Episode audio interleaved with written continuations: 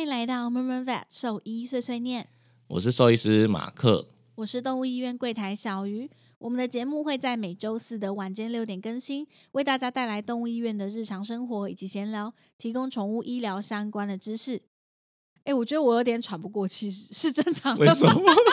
我也不知道，有点后遗症的感觉，使不上力。我只知道刚刚你在有点快咳窒嗽息，对，还在咳，好烦。好，你刚你可以开始了， 我可以开始。 可以，可以，可以，可以，可以。又看到奶茶在那个访那个访纲上面写说，每周一日小鱼去游的日常分享。我想说， 去游什么？ 没有 chill 啊，我就每天就一直做很 routine 的事情，打扫、做家事、弄小孩、工作，就这样而已。咳嗽，现在还多一个咳嗽。嗯，好，那我们今天就直接跳到那个，那算提问吗？分分享享，分享他的经历，这样。他说：“马克医师，今天我们家的猫咪回诊胰脏炎快筛显示正常了，再吃五天的肠胃药就 OK。然后呢，我今天看到真的飞起来的猫啊！我们在对面的小诊间等，上半部都是透明玻璃的，真的是目瞪口呆，好像弹力球。”他说他看到医师跟助理直接见血，听到推测是四到六个月的小橘猫，觉得战力实在是太强了。然 后他分享完这个之后，我们就想说啊，我们好像也有蛮多就是真的战力很强猫咪的嗯故事，想说今天就来跟大家一起分享一下，算是嗯植栽系列吧。今天对， 对嗯其实他那时候发讯息给我的时候，我一开始很讶异，为什么他可以看到别人的猫飞起来？对我还想说，他是一起在那个整间吗？还是说那整间全透明？然后后来后来他才跟我解释，说是上半部的玻璃是透明。哦哦哦哦，原来如此，原来如此，嗯，但其实说实在话，如果上半部的玻璃是透明的，好像对猫来说也会是一个额外的紧迫，对不对？对我觉得会有一点，嗯，因为因为我后来发现，就是完全密闭封闭的，嗯，没有什么外界干扰的话，好像猫会比较稳定一些。哦，像有些整间不是会做透明的门吗？嗯只要外面有对人经过或走动的时候，因为他们其实都还蛮警戒，就会一直看一直看。对对，嗯，而且外面尤其有狗经过啊，还是说有狗叫声，其实他们就会蛮紧张的。那我先分享一下我自己个人，就是猫飞起来最就是刻骨铭心的记 忆。嗯我那时候在台南工作啦，然后那个呃整间的配置啊，嗯，应该说它的整间门是拉门吧，哦，拉门拉门，但我们很少，就是比较少关起来，就是那时候的在那个哦医院的习惯。哦，你说就是连接后面的那个门，你比较少关起来。对，比较少哦关起来，懂就懂嗯后面是药局，就大对部对分的的医院配置不都是整间，然后后面是药局，对然后前对面是往柜台方向这样，对对对对对，对，然后通就常都是是两道门。对，然后我们都是关前面那个门，然后那时候的习惯比较比较没那么好，就正常你应该是前后门都要关起来会比较好，对，但我们对那时候好对像是变成说比较求紧张方的便猫吧才才关起来，就嗯嗯嗯是嗯是一个不好的习惯。对，对，然后那那一那一次的记忆很让我印象深刻，是因为呃，第一个它是我朋友的猫，哦，懂，对它带就是也是大概四到六个月的四到六个月的小猫来做健康检查，就是基本的健康检查跟打预防针。哦，我懂。对，这种警戒心就会稍微降低一点。就是对朋友的猫，然后它年纪又比较小，然后那一那一天的惨案啊，就是我朋友抱着它，嗯然后结果就是我在检查另外一只小猫，因为它一次带了，印象中带了两只还三只来。哦，然这么后多就一窝就对了。呃，其实那桶它有更多只啊，只是说它先带了两、哦其中两三只来，懂懂。然后就在我帮另外一只小猫做检查的时候啊，就是嗯它手上抱的那一只、另外一只猫嘛，然后就我们整间的电话就突然响起来， 对，然后那只猫就飞起来了，对，因为我们整间的、整间会有一个电话，就是可以跟就内呃柜线的台电话这样。对，可以跟柜台或者是跟住院部啊，因为因为我们那时候住院部是在楼上，所以有时候对住住院部有一些紧急的事情，可能会打电话请我们医师帮忙这样。对对对。然后那对 Oh 时候就是刚好电话响起来，然后就有那个 God 他嗯啊手上的小猫就飞了，就起飞，就是可能被声音吓到。天哪！然然后后呢？我觉得那时候我们整间还有一个不好的配置，就是它有货架，就是有那种层板的那种架子，钉在墙 OK 上然后上哦面会展示一些就是保健食品之类，或是给我们放那种模型，对对，什么对牙齿的模型啊那类的。我懂我懂，耳对，朵他的就就他就飞上那个层架，然后可能就是想要再往更高处的地方爬。啊对，因为他受对到很大的惊吓，对对对，然后猫就是它会想要往高处躲嘛，因为它怕就是对被别人抓到这样，它对，就往上爬的过程就是失足，然后就掉下来， 就掉下来的时候我就听到一个很不妙的声音，就因为它掉下来的时候就是呈现一个青蛙就是趴在地上的姿势这样， Shit，然后同同时间，我就听到一个啪一声，就是我觉得声音很不妙，就正常掉下来不应该有这个声音。对，然后结果就是他就没有办法站了，然后我就去拍 X 光，就发现他大腿骨骨折，两只吗？一只就其中一只呃一只 my 脚啦，一只脚，你是讲脚吗？不是， 对对对对对对对对对，对啊，就其中一只脚就骨折， 然后天哪就是从本来是来健检打预防针，后来变成要开刀，所以就是造成我很大的阴影。 然后从此以后，整间里就没有嗯电话了吧？整间后来还是有电话，但是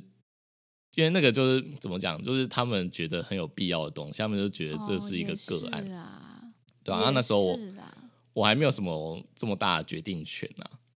OK，所以电对话对还对是在，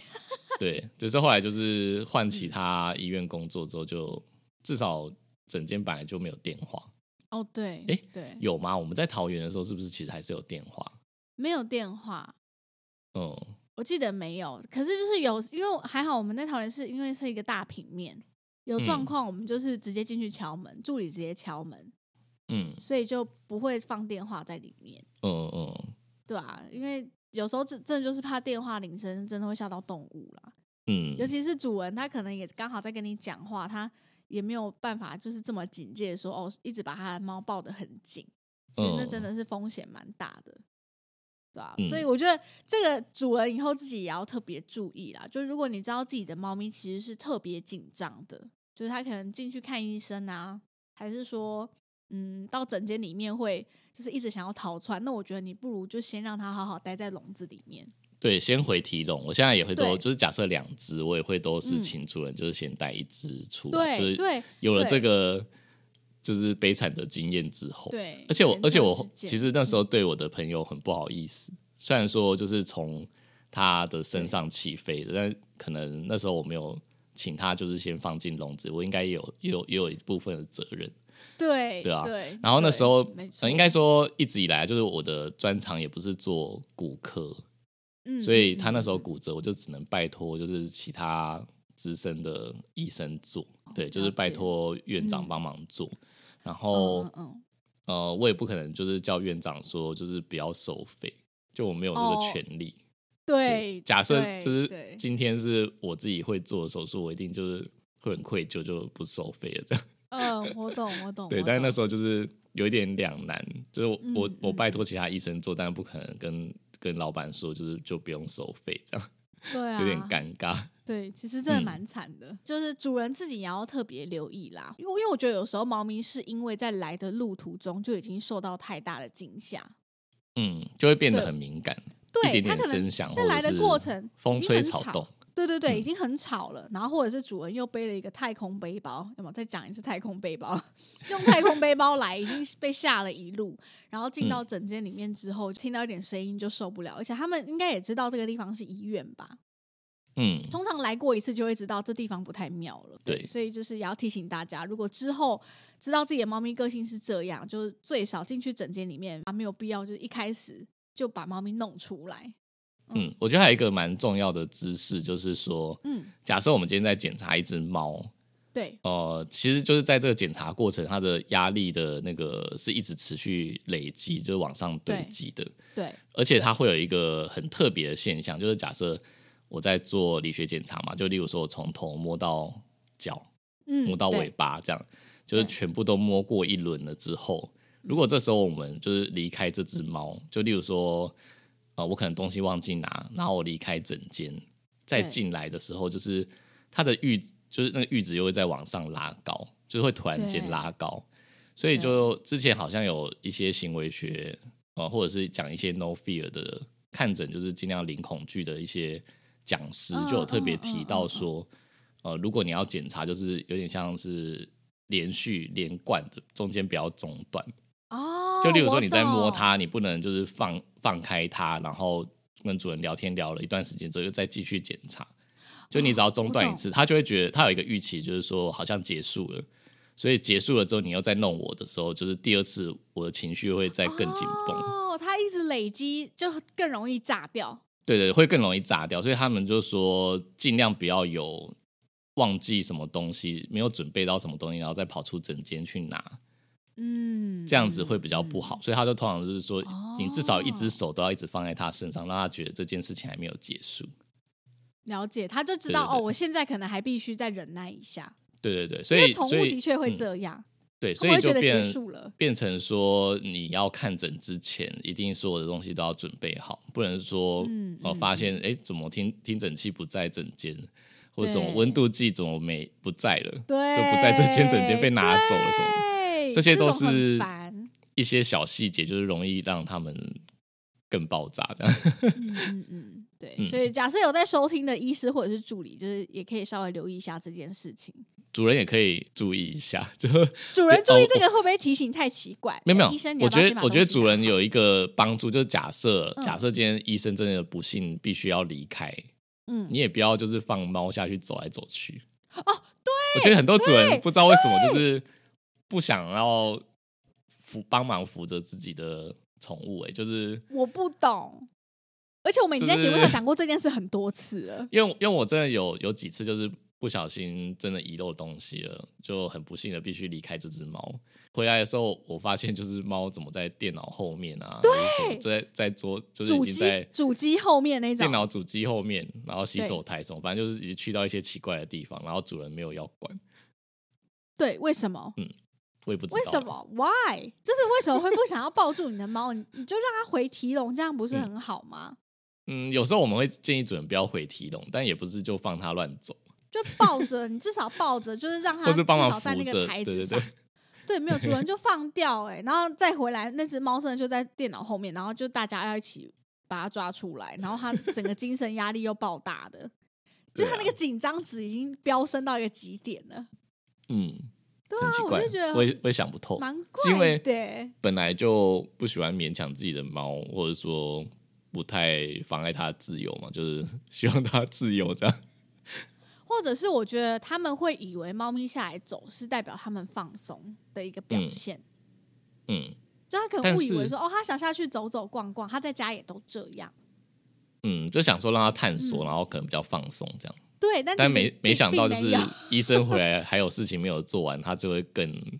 更更紧紧张。张。对对、嗯对，所以这些是一个我就算是看诊的一些小技巧啦，就主人能够帮忙医生做到的，至少能降低一点猫咪的紧张感。嗯，那再来就是提到，真的有时候很紧张的猫，嗯，之前我们有好几集应该有提到说，其实是有一些药物可以看诊前就是提前使用。哦，对对对，对，所对以如果说你已经知道说，呃，之前看诊经验不太好，曾经飞过啊，或者是有攻击行为，嗯其实可以假设你今天要去一间新的医院，或者是原先的医院也可以啊，就是可嗯以你可以提前跟医生讨论这件事情，是不是要先拿我觉得这就是抗焦虑的药回家先吃，然后这样他下一次就诊的经验就会比较好。对。可是这个药物也是要跟医生真的是仔细讨论过啊，例如说要先确认一下猫咪有没有一些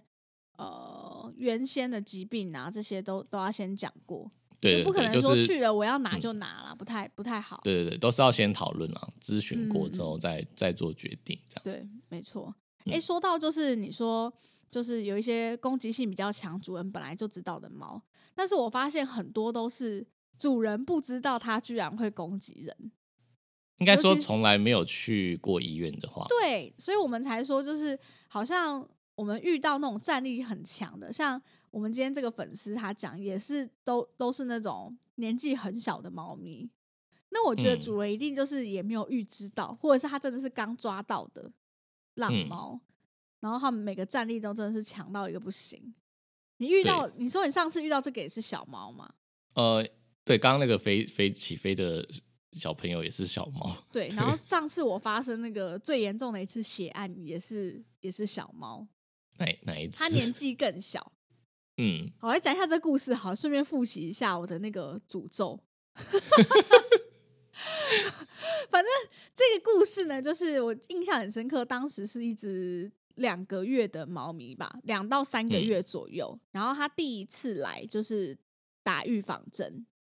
嗯我忘记它是打第一剂还第二剂，反正它就是来打预防针。然后打预防针的时候，主人就有提到说，它的耳朵就是耳垢非常多，蛮脏的。嗯然后医师啊就说好，没关系，那我们等下带它进去，就稍微把它清过。OK，嗯然后就带进来，然后我们就清清耳朵的过程，我觉得它都还算配合哦。你也知道，到清耳翼其实蛮可怕的，嗯可是那只小猫表现就还可以，我觉得有可能它就是在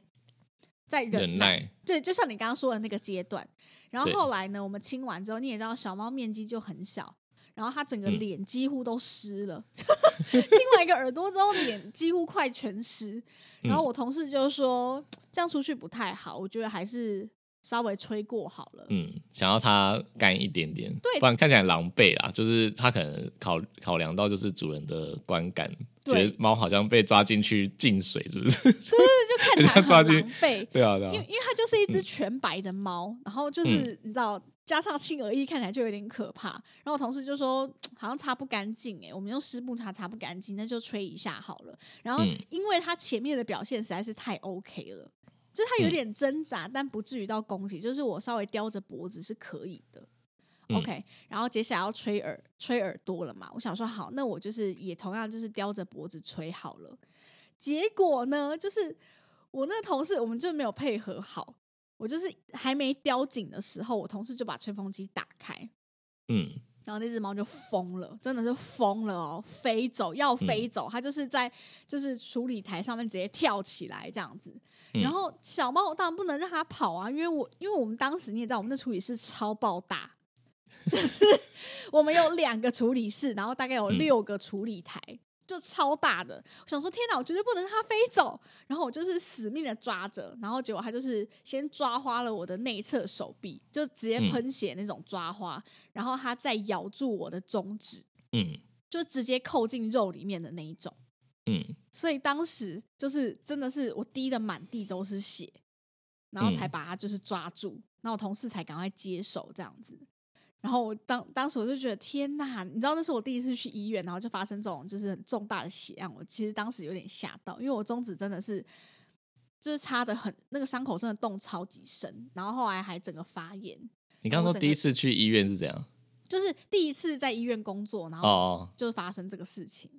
就哎，哎应该，怎那么说？不是你第一天上班啦？第不是第一天上班，但是就第一次被咬跟抓，哦，啊然后就、嗯就这么严重，所以我当时其实有一点吓到。然后我妈而其且实，你就是疏忽，就是小猫的这样的战力这样，对对，我完全没有想到，我就想说，哎、应该 OK 吧？那时候也上班一阵子，觉得自己应该保定得住，就一只小猫有什么好保定不住？你知道，嗯我就是抱着这种侥幸的心态，然后结果我就受伤，然后它还就是我手整个肿起来，差就差点蜂窝性组织炎，肿到整个手掌都是肿的那一种。就嗯，很有点可怕。然后好，接下来讲就是这只猫后来发生什么事情，这就等一是下，等大一家下，等说一下，等一下，等一下，我先讲一下，就是我我们刚刚这样子的那个过程啊，是哪嗯边出问题？就是啊、好好好，呃对，第一个就是有些小猫，就是因为它们有一个反射，就是如果我们踢颈部那边的皮肤的时候，它们就会放松，对，对，所以就是有时候会过度滥用这件事情，就是我,、嗯我们会以为说只要这样它就不会动，但是它其实对那些情绪啊、紧绷一定还是会累积，因为那个环境不是没错它熟悉的。没，然后再来就是是声音的问题，你嗯，你应该有发现，就是我我们像要剃毛啊，或者吹风机，我们都会在很远的地方先开，先打开，然后再慢慢的靠近，然后观察对它的反应。没对，就错，不会在他的面前直接打开。但我觉得有可能那时候同事可能没有想到这么多，对，因为他对那时候应该也算是新人吧，我印嗯象中，比我早一点而已，对、我们嗯两个都就算是也没有新很，久，对对 对对。对对，我们两个然后都算新，再来就是第二个错误，就是他呃，应该说我们带进处理室，但那个地方真的有点太空旷了，就对、是他可以逃跑跟躲藏的地方真的蛮多的。对，对，所以后后来我们处理猫或小猫都喜欢在整密间闭里的面整间，对或是可以关起来的地到方。 X 光 室。我们好爱用 X 光室，而且好安静。嗯，对。然后再来就是后来啦，我我也发现，就是有些猫的确就是主嗯人在的时候可能会比较稳定吗？稳定一点，啊，对对，对。所以有时候真的很很抓狂的猫，我们也会考虑就是跟主人一起合作这样。嗯嗯嗯，没错嗯没错。对对对，好，那你可以讲你那个传说中的毒血诅 咒。我们之前有在某一集讲过这件事情，有有有讲过我的毒血诅咒，然后想说这这次之前没听过的，这次可以稍微复习一下，再重听一下。好，就是呢，这只猫我不是说它大概两三个月来打预防针嘛，然后嗯当时反正就发生这个血案，主人当然也不知道嘛，我们还是就赶快吹好，然后就让主人带回家，然后再到下一个下一次要打预防针的时候。然后预防针，我们前面会做一些基本的理学检查嘛，然后一量体温才发现，哎，猫居然在高烧四十度，然嗯后这时候我们才说，哎、它在发烧、诶而且烧蛮高的哦，四十度。然后主人就说，嗯，它活力还是就是不错，只是有吃的比较少。哦，主人就开始讲他才吃的比较少的事情，后来就嗯越、就是越看越不对，这样子就验了血，发现就是发炎指数超高的。嗯，就过没多久，就是就确应该确定它百分之九十应该是 FIP，就我们前几嗯集有讲到的。然后它大概再过两个礼拜左右就走了。 嗯， 然后呢好，快哦，对我就一直想说，嗯，这是第一次让我觉得说，嗯，好像有点问题，觉得我自己有点问题。然后后来又下一次又遇到一只就是小狗心脏病，也是咬我，然后就嗯下一次来就心脏病、四级那种。嗯， 就很可怕。然后我还，然后大家就觉得说，好像咬过我的都会受到诅咒，但嗯的确好像是这样，因为我真的就太是少被咬。就是被只要有咬你的，然后之后对都会出一些很不是可怕很的好疾病或意 外这样。对，好像就没有什么，就是有就没有什么很好的结尾啦，应该是这样讲。嗯所以然后后来我就变想想好成险我在柜台。后来变成就是，如果这只可能有攻击性的时候，我们就不想让你碰。对，小鱼不要过来，小鱼不要过来，没关系，我们等等那个谁有空，小鱼不要。 很怕你受伤之后，我们就救不回来了。对对对对对对对对，所以现在大家都习惯这样，那还好啦，因为后来我就是大部分时间都在柜台。说真的，要进去协助保定的话，呃，机会也不多。嗯，然后那种很难保定的，其实好像也轮不到我啦，因为有更多就是更强的助理可以帮忙。 我通常就是协助保定一些比较简单的这样，嗯，或者是就帮忙抓一只脚、抓一只手这样子，嗯对啊，对大概就这样。对啊，我遇过就是被猫咬最严重的一次，也嗯是四到六个月的小猫，而且是流浪猫。你被咬啊、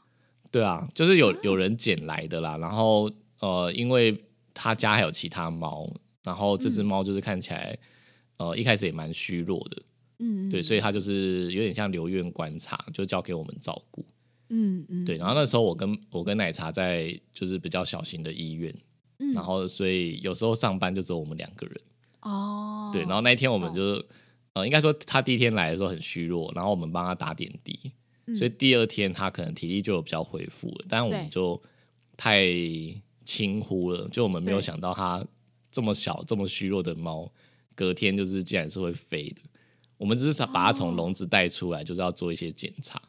对然后就它就起飞了，然后那个点滴什么就被拉断嘛，对，然后拉断之后，我们就是想说要要赶快拯救这件事情，然后对就要去抓它。但那那小猫就是它飞掉之后，就是整个是呈现抓狂的状态。然后我跟奶茶就是拿毛巾，就是想说把它盖起来，对先让它冷静之后再把对它抱起来这样。对，然后就没想到就是毛巾害了我自己，因为就是盖起来之后，就是我在抓它的时候，我没有办法明确地知道它的那个嘴巴的头位置，，对嘴巴的位置。嗯，它就隔着毛巾直接咬穿我的小指。我说的咬穿哦，就是小指啊。如果你把它从侧面看好了，嗯，侧面看这个厚度大概一公分吧，大概近一半左右，就是插进去一半，啊，就那个伤口的深度是这样，所以就。呃，后来就是我们终于把它弄好了，然后我就去检查我的伤口，因为那时候也是嗯对流血，是也是像你讲一样滴在地上那种。对，对，然后后来就是仔细研究，就是擦了大概一半的深度，然后外面的那个天哪皮就是看起来像裂开这样子。嗯，然后重点是哦，我被咬完之后，我那只小指的，就是因为它是咬在第一节嘛，对，然后是没有感觉，就是麻麻的。天那你神经坏掉了哎、就神经真的损伤，就是因为那时候真的没感觉。对，然后大概两个礼拜、三个礼拜要吧啊修，就复是一下，一直都一直都没感觉。哦我还想说，完了，我这辈子是不是这小指就废 了，对，就小指尖端就废了，就没有没有感觉这样，对，对啊。然后好险，就是大概一个多月、快两个月之后，就开始慢慢的比较好。哦，神经有重新长回来了啦，对，但现在就是这个小指上面有两个白色的疤痕，哦，我懂，我懂，我懂，我的我的中指上面也有，就还是有那哦个就是齿被咬的那个齿痕，那只猫它那时候开笼子的时候飞起来的时候，它是往那个奶茶脸上直接飞扑， ，My God，然后它好就可怕！你说像蜘蛛一样吗？人就是面直蜘接蛛飞出来，来，要可能要抓住它的脸，还是要抓它这样。然后奶茶就下意识就是直接拍它挥挥手就把它拍掉， 你说把它当蚊子一样，就是东西飞过来直接就是拍掉它。就是大家听我这样叙述会觉得很像我们很残忍不人道，但是我跟你讲，那个真的就是是真的下意识的，就是你对你本能反应，就是它往你脸上，你就会把它拍掉。对，没错，就跟蟑螂若往你脸上飞，我们那天在讨论说蟑螂往脸上哦飞、对会会是什么对反应，你就的一定头定会是先撇嘛歪，头，对，一然后边打撇它头，然后手就是一定会挥， 对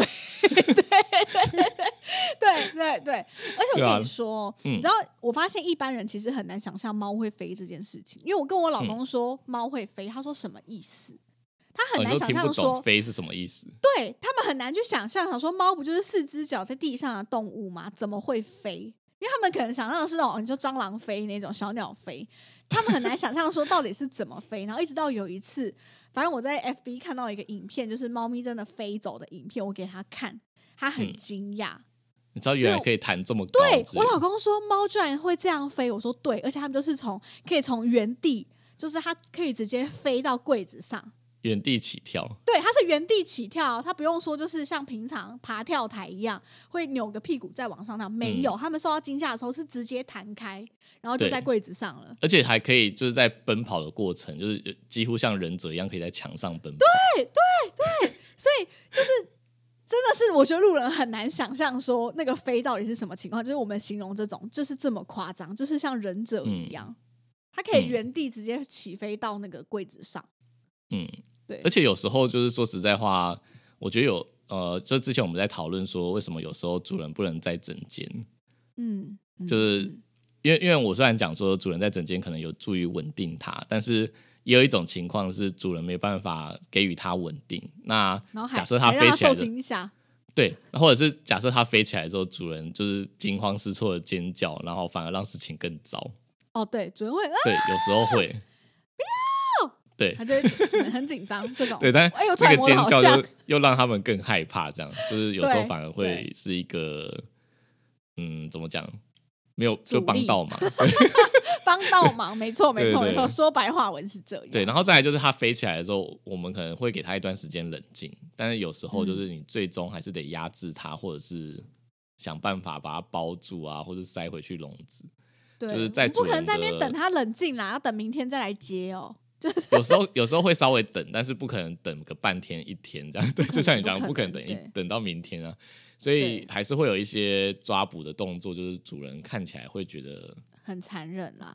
对啊，你们不所以要这样抓他，有一点会这种感觉。对，但是不抓它，你就把主人放在里面等，真的不知道等到何年何月。对对，真的，真的，真的，嗯。好，我们我们接下来大概讲一下，就是奶茶的一些很可怕的故事。好了，因为奶茶就是一个容易受伤的女人。真的真的，他很可怜。我们直接来讲她到底被什么东西咬过。好，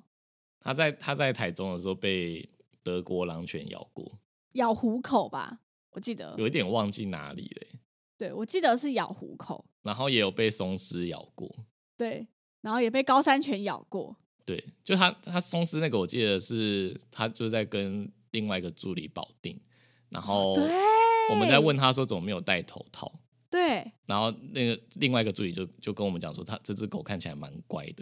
对然后那时候我好像是经过吧，还是我听到这件事情，我就跟他们冷冷的跟他们说，松狮就是一个咬人，但是不会先示警，也不会叫，不会低吼，然后对表情就是永远一号表情，所以你不对知道什么对时候咬人。对，然后对讲完真的他就讲完之后，奶茶就发现，诶，狗怎么含着他的手？ 预言家，好不好？你是预言家，嗯，然后对，他所以被真的就是不能嗯掉以轻心呐、对，你知道 他被然后他有怎样被腊肠咬过腋下。哦，我觉得摇一下好可怕、我想，说，腊肠这么矮，怎么有办法跳起来咬到他腋下？但是是真的吧？对不对？是真的。他怎么那一跳只跳起来摇一下？那只腊肠就是，呃，他每次来医院就是都都必须戴着口罩，哦就本来就是是一只会攻击人的狗，对对啊。然后因为那个是十几年前的事情啊，那时候就是什么行为学还是什么，都还不流行、啊、训练对，对嗯不流行，所以主人就是只能带出门的时候就做好防护这样子。对，然后那对次应该是可能我们要做什么医疗，所以口罩必须拿下来吧。对。哎、嗯，然后在台去台南之后，它有被高山犬咬过手。那我们来讨论一下，就是你你觉得你要是被咬到哪里，你会最有阴影？哎、等一下，它有一个很严重的，我觉得这个我想要讲一下。好好好，你讲。它最近最近的一次就是被猫咬到，最严重的是它那个中指跟无名指中间的那个，你知道我们手打开不是会有一噗个噗蹼，那个噗，那个蹼的地方咬 到，然后因为有拉、拉扯之后裂开，就是它打开，然后那个地方伤口，呃，我可以直接看到里面的筋膜， Oh my god！就白白的肌肌膜这样子。然后那时候我就想说，天哪，这个裂开这么大一块，应该是要缝吧？对然后后来他就去他就去医院急诊，对，然后医生竟然没有缝，就他回来的时候，他的那个手指是用指胶，就两只指指头就绑在一起， 哦，医就生那个地可能觉得那个地方没办法缝吧，不好缝吧？就是可能对啊缝了之后线什么的也会就是刺一直刺拉卡扯卡的，对啊，所以后来就是把两只手指就是缠绕在一起，就只能闭着这样，就等他然后等他自己愈愈合。合。对， Oh my god！所以他现在手张得开吗？就是那两只可以啦，是可正以常的是可以的，只是说有、哦有有一个他说有一个凹痕这样子，啊，嗯好恐怖哦！我无法想到那里被咬、欸，我应该会痛死，而且他很怕痛，他很怕痛，啊他就是每次被咬，然后回家洗澡就边边哭边洗洗这边 样。哭，好惨哦！好，所以就前面听完我们这么多就是悲惨的故事，就是我觉得最后还是要跟大家讲一下，就是为什么我们一直不断的经历这些职灾，然后一直被嗯狗咬，然后被猫抓，就是还是会想继续做这份工作。因为这就工作啊，我好像也没想过这个问题。哦，真的吗？你觉得这就是工作哦？我是我是有想，我是有想过啦，因为我就觉得，就是他们是真的不懂事，因为他们就毕竟是动物嘛，他们不会有那种同理心，他们单纯就觉得自己不舒服，所以想要，我觉得他们就不是故意的，所以我就可以可以接受。嗯，对，你说然后我就觉得我呃做，的因事情为是对的，因为觉得他是无知的，所以可以对接受他们弄伤对你。但如果我是人的护理师，在医院就是被被咬，我绝对会生气，我会告他。哪有人也是人也是有下意识的啊，也有小朋友 啊。那我可以原谅嘛？但如果已经是大人了，然后你还就是因为不爽还是疼痛，然后就攻击我，我就觉得我不啊能你忍受。你以前开刀的时候，不是你说你有攻击过护士？我只有骂他而已， 我只有生气骂他而已，但是我没有我没有攻击他，我也没有打嗯他，我也没有咬他。对我只有好吧出言攻击而已，好不好？ 言语攻言语暴力也是言一语种暴力。对对对对对对。 但也只有开刀完第一天，我真的很痛，我曾经做过这种事啊，之后我就没有了。对，嗯，所以我觉得宠物它们不懂事，所以我觉得没关系，就这是我们做的事情是对的。那如果受这个伤，能够让他们换取就是好的医疗，能够让他们好，我觉得那没什么关系。嗯，但当下还是会骂脏话。哦，对， 嗯， 对，大家你这不都要以为我们事后都是想想 的，对，我觉得大家都有点把我们助理或者是护理师想成就是南丁格尔天使系列，但其实也是会生气的啦。但还是有很多主人就会讲说，你做这个还怕被咬。 去我想说死！哎我上次看到有一个 看到有一个就是不知道哦忘记是哪个兽医师了，就是他在他的 IG 还是 FB 写，他写说有，啊我他知写道，说就是消防队员也会怕火啊，那什么逻辑、啊？我觉得蛮蛮有道理的，就是下我我觉得我会把它采纳起来，就下次如果医生呃有那个客人跟我讲说医生还怕被咬，哦我就要讲说啊打那个消防队也怕火， 对啊，奇怪耶、莫名其妙。我也是人生父母养的，我也怕痛，好吗？你怕被咬，我就不怕哦。什么逻辑？ 奇怪。其实奶茶我们有讨论过这件事情啊，我们两个的想法是比较接近的，因为他觉得就是动物在医院的时候就很像被外星人抓走一样，被绑架一样，就是语言也不通啊，然后也不知道就是你要对我做什么，然后感觉非常恐惧，所以就攻击了，所以被咬到他也是觉得没关系，就可以接受，即便他很容易被咬到。可是那种外星片啊，嗯就是你被外星人抓走，通常都是先攻击外星的人会先死掉。 啊、也是也是也是，但是动物不一样啦，好不好？他们比较善良一点。嗯，他们对逻辑思考没有我们这么好。 对对对，没错嗯没错没错。好，我们进入到下一个话题，是粉丝提问的部分，跟泌尿道处方饲料相关的。嗯，你稍微念一下他的那个讯息好了。最近在研究泌尿道处方饲料，有些疑惑，想跟你们请教。他说，泌尿道结石最常见的为偏好碱性环境的磷酸氨镁结石与酸性环境的草酸钙结石。他说呢，嗯某在牌某牌处方粮里面有针对两种不同结石推出的饲料，但是就是有另外两家比较大的厂牌就是皇家跟希尔斯对，这个我就是皇觉得家可以讲。 对，哦，OK OK，就皇家跟希尔斯的泌尿道处方饲料只有一种。然后，请问两种结石偏好的酸碱度刚好相反，那这样真的能有效溶解两种结石吗？还是顶多只能控制尿液的酸碱度来控制、来抑制两种结石的形成？如果主要的功能是酸化尿液，那是否就只能针对磷酸氨镁结石溶解了呢？嗯，我觉得这是一个非常专业的问题、耶。应该但是说我觉得，哎、这问题问的也太好了吧！我还真没想过。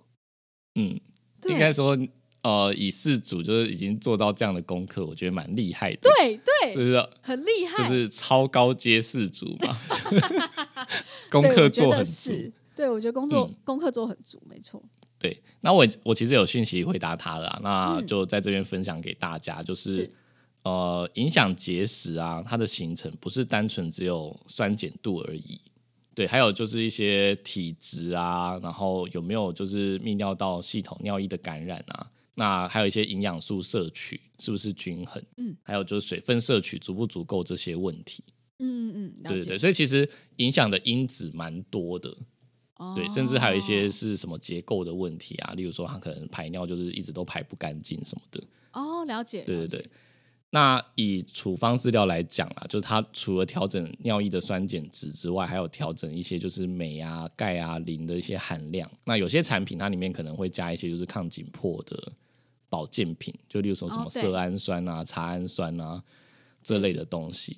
对，对那如果说以呃，应该说希尔斯或皇家好了，他们的泌尿嗯道处方其实都是标榜可以溶解就是小的磷酸氨镁结晶。那结石的话，其实就要看状况，如果它太大，嗯，可能就是效果也有限，就哦是小的石头可能是有机会溶解，然后就就排掉了。对，那有时候结石，甚至我们要看它的结构，哦就是有时候结石它不是一颗在那边，它就是一个单一的组成。哦，你知道，像了解结石，它有时候可能会像 MMMs 这样，就是对，它是外壳是糖糖衣，然后里面是巧克力，就是是哦不我同知道种类，对对对，嗯它嗯是有嗯可能嗯会分层的。了解所以能不能溶解，真的是要看状况，就是用了之后只能去追踪，就是例如说拍 X 光啊、超音波去定期追踪，看它有没有变小。然后草酸钙的部分，它就是只能防止发病，没有办法溶解，不管是希尔斯或皇家都是这样。了解那他们其实去评估说它是不是有有效，就是吃这个饲料是有效去溶解，它其实是用统计的方式，哦，了解去统计说，就是呃治疗跟防止的发病的范围。呃，那如果说它能够治疗，或者是能同时能够防止发病的时候，那就叫做未饱和的状态。对，那如果说它是只能防止发病的时候，就是只是叫做戒稳状态，就只是让它稳定而已，不要让它再继续变更严重。嗯嗯嗯，对对了解对，那了解如果说一般食物可能就是那个过饱和状态这样子，所以如果回到就是这个主人讲说，因为他说某牌的天然处方粮有针对两个不同的节食推出两个泌尿道处方饲料，嗯那、呃，他就有办法分别处理不同的节食吗？这个、嗯我就觉得，呃，应该说很遗憾的啦，就是因为他他讲的这个厂牌，他其实提出的研究报告并没有像就是希尔斯跟皇家这么多。对那我们之前也常常在提说，就是通常兽医师会推荐希尔斯跟皇家，就是因为他们的研究嗯比较多，对，结果料就是是比较足够多的，对对，会会有会有比较多证据可以告诉我们它真的有效啦。对那这个牌子的天然处方粮就是研究报告，就是真的有发出来的论文，真的是比较少的。对对，所以我也没有办法断言说是不是有效。它如果分成对就是草酸钙的跟磷酸氨镁的，真的有效吗？那我觉得就只能自己试试看，对，只能尝试尝试就使你用可能看看啊、长期长期使用，然后之后定期去追踪，看看对到底是看不看有是没有效效的。对，因对为我就们只资能料这实在样子太少了。嗯，嗯，虽然它也是现在好像泌尿道处方的处方饲料的一个算是主流品牌吧。我觉得呃，算应该说希尔斯跟皇家之外，还蛮多人会使用使看用看的。对对对对，它算是还算是比较大的厂牌啊，所以也不会说到没有保障，但有没有效？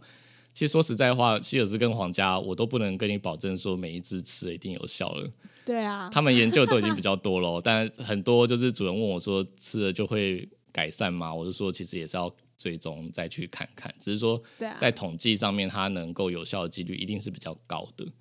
嗯，嗯嗯，对对对。没错。那关于饲料的部分，就是其实我们有讲过蛮多集诶、对，刚刚看、嗯看奶茶整理的那个大纲，发现我们嗯整理过蛮多次的。在那个饲料的部分啊，可以先参考，就是 EP 四十三集，我们有讲了，就是跟法国皇家合作的那一集嘛。对，对，那集里面其实就谈到蛮多法国皇家的一些内幕。那嗯再来的话就是二十一集，就这集也对是我们收听率一直居高不下的一集，就是在就大家讲都对食物很有兴趣。对，不知道为什么 大家都特别想要研究这一块。就我们有提到说 WDJ 啊，还有 AFCO 这两个的认证，就是到底是这个认证到底是做什么用的？那有嗯这个认证的饲料就一定没问题吗？对，这就是针对食物的部分，我们有开这两集，大家可以就是回去重新听过一次。嗯嗯对。我们上次在讨论说，就是大家对就是食物特别有兴趣，应该是因为除了一些医疗行为之外，就是主人在家可控的，哦，好像最影响健康的，就是撇开那些其他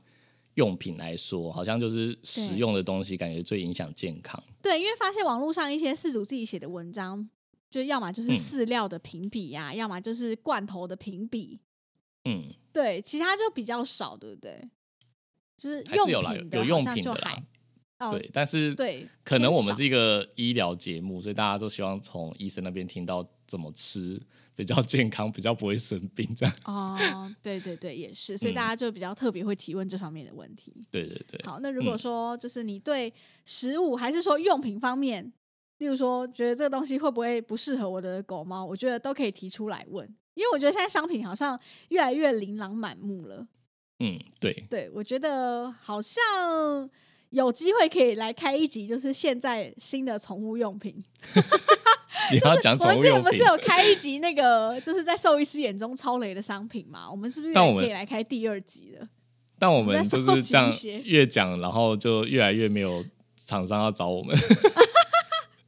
好说真惨的啊！宠物用品，我觉得如果它真的不好用，我们也不会接啊，对不对？我嗯，们也不是到这么不挑，还是很挑的啦。所以你看，我们近期就是好一阵子没有没有业配合作了，就是因为我嗯们也是蛮挑的。